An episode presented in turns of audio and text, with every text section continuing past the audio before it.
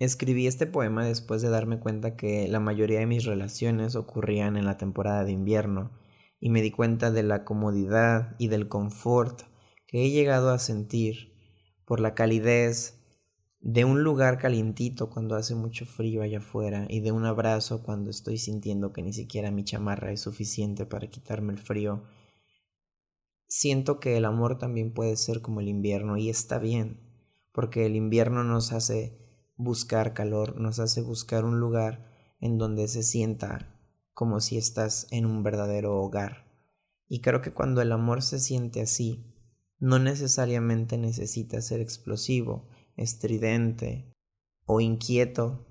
como la primavera o como el verano. Me gusta creer que el amor también puede ser como el invierno.